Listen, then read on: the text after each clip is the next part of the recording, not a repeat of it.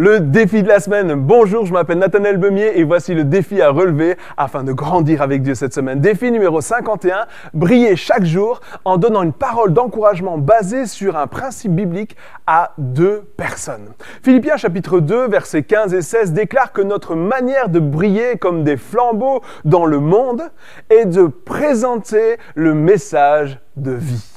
Je n'ai pas peur de l'obscurité parce que je vis dans la lumière. Et partout où je vais, cette lumière qui est en moi brille. C'est un fait.